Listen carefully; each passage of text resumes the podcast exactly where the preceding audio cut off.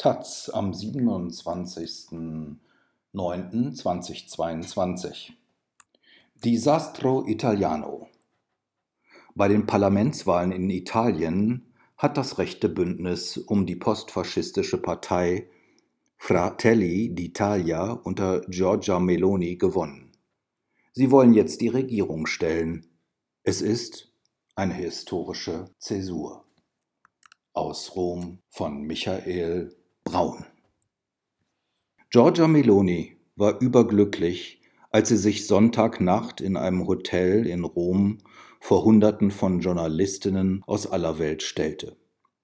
Sie lächelte selig in die Kameras, hielt ein Blatt mit den zwei Worten Grazie Italia in die Objektive und bot eine kleine Gesangseinlage. Meloni hat allen Grund, gut gelaunt zu sein.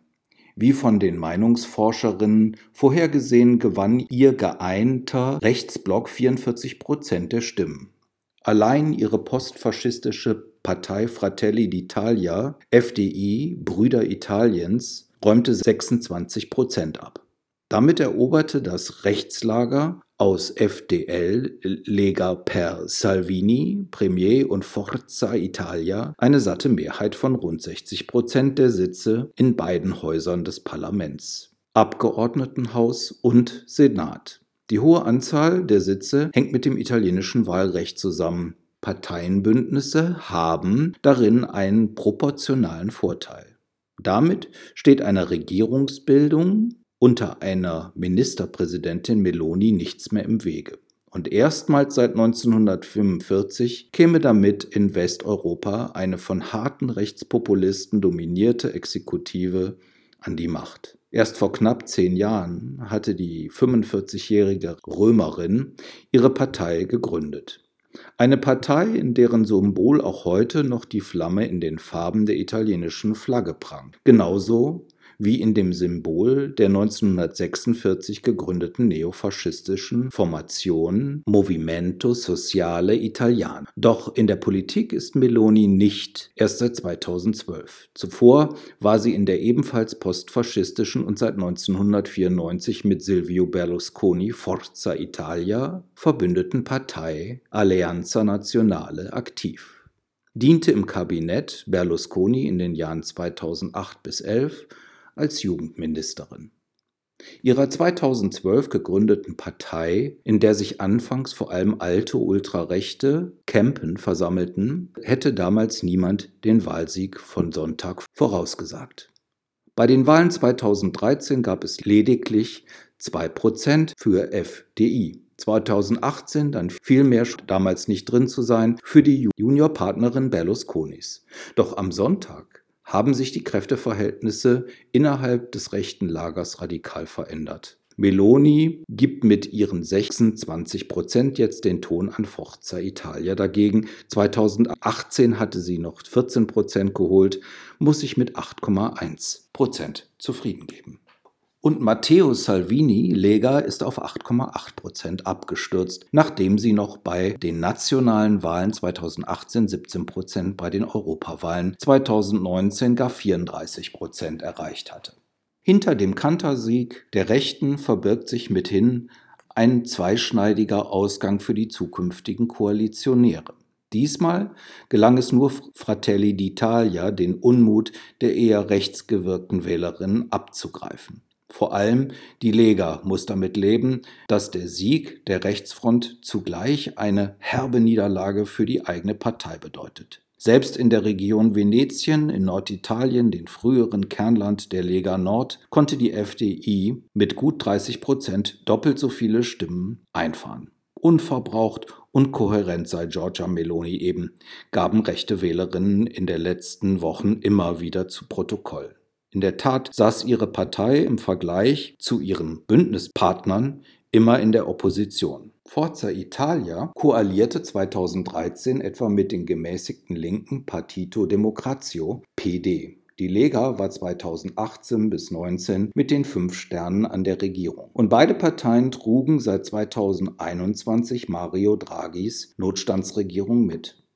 Melonis Ruf Als glaubhafte Oppositionspolitikerin konnte dann im Wahlkampf weder Salvini noch Berlusconi wettmachen, auch nicht durch üppige Versprechungen wie zum Beispiel kräftige Steuersenkungen. Meloni dagegen konnte es sich leisten, bei diesem Überbietungswettbewerb gar nicht mitzumachen, sondern sich selbst als das eigentliche Versprechen zu inszenieren. Es ist ein Versprechen, das es in sich hat. Aus ihrer reaktionären, stramm nationalistischen Gesinnung hat Meloni nie ein Hehl gemacht.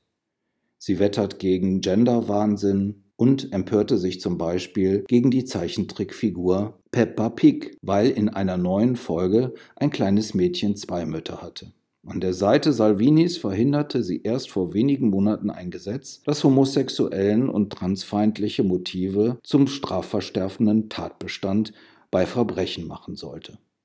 Auch den Migrantinnen wird der Wind wieder ins Gesicht blasen, wie schon in den Jahren 2008 und 2019, als der damalige Innenminister Salvini die Politik der geschlossenen Härte verfügte. Meloni dagegen redet gar von einer Seeblockade gegen die Flüchtlingsschiffe auf dem Mittelmeer. Ihre Vision ist das ethnisch reine weiße Italien. Noch vor wenigen Jahren sprach sie von angeblich drohenden ethnischen Austausch. Weitgehend einig ist sie sich mit Salvini auch darin, dass die Bürgerinnen bei einem erneuten Aufflammen der Corona-Pandemie nicht mit Einschränkung und Verboten mit Impf- oder Maskenpflicht traktiert werden. Auch wetterte sie gegen die angeblich chinesische Corona-Politik des bisherigen Gesundheitsministers.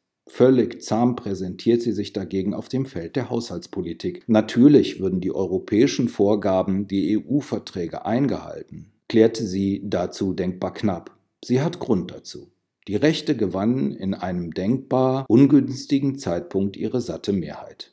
Auch Italien steht ein harter Herbst bevor.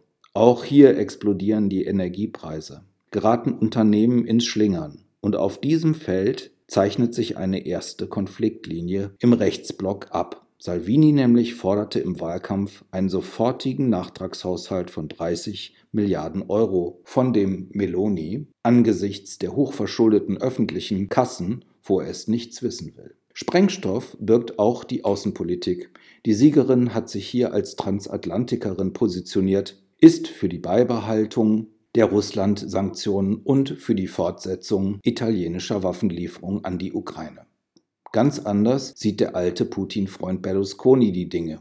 In einer TV-Sendung wenige Tage vor der Wahl behauptete er, Putin sei in den Krieg gedrängt worden und habe die Ukraine überhaupt nur attackiert, um in Kiew anständige Leute an der Regierung zu installieren. Und der ebenfalls traditionell prorussische Salvini bekennte sich verbal zwar zu den Sanktionen, legte dann aber nach, sie seien Italien von Europa auferlegt worden und deshalb solle Europa gefälligst für den durch sie entstehenden ökonomischen Schaden in Italien zahlen. Für reichlich Konfliktstoff in der kommenden Rechtsregierung ist also gesorgt. Auch drei Partner waren clever genug, ihre Zwistigkeiten auf die Zeit nach der Wahl zu vertagen. Anders hielt es das Mitte-Links-Lager. Es zerlegte sich schon im Vorfeld trat zweifach gespalten an und hatte deshalb angesichts des Wahlrechts 37 Prozent der Sitze werden per Mehrheitswahlrecht in den Wahlkreisen vergeben, auch nicht den Hauch einer Chance.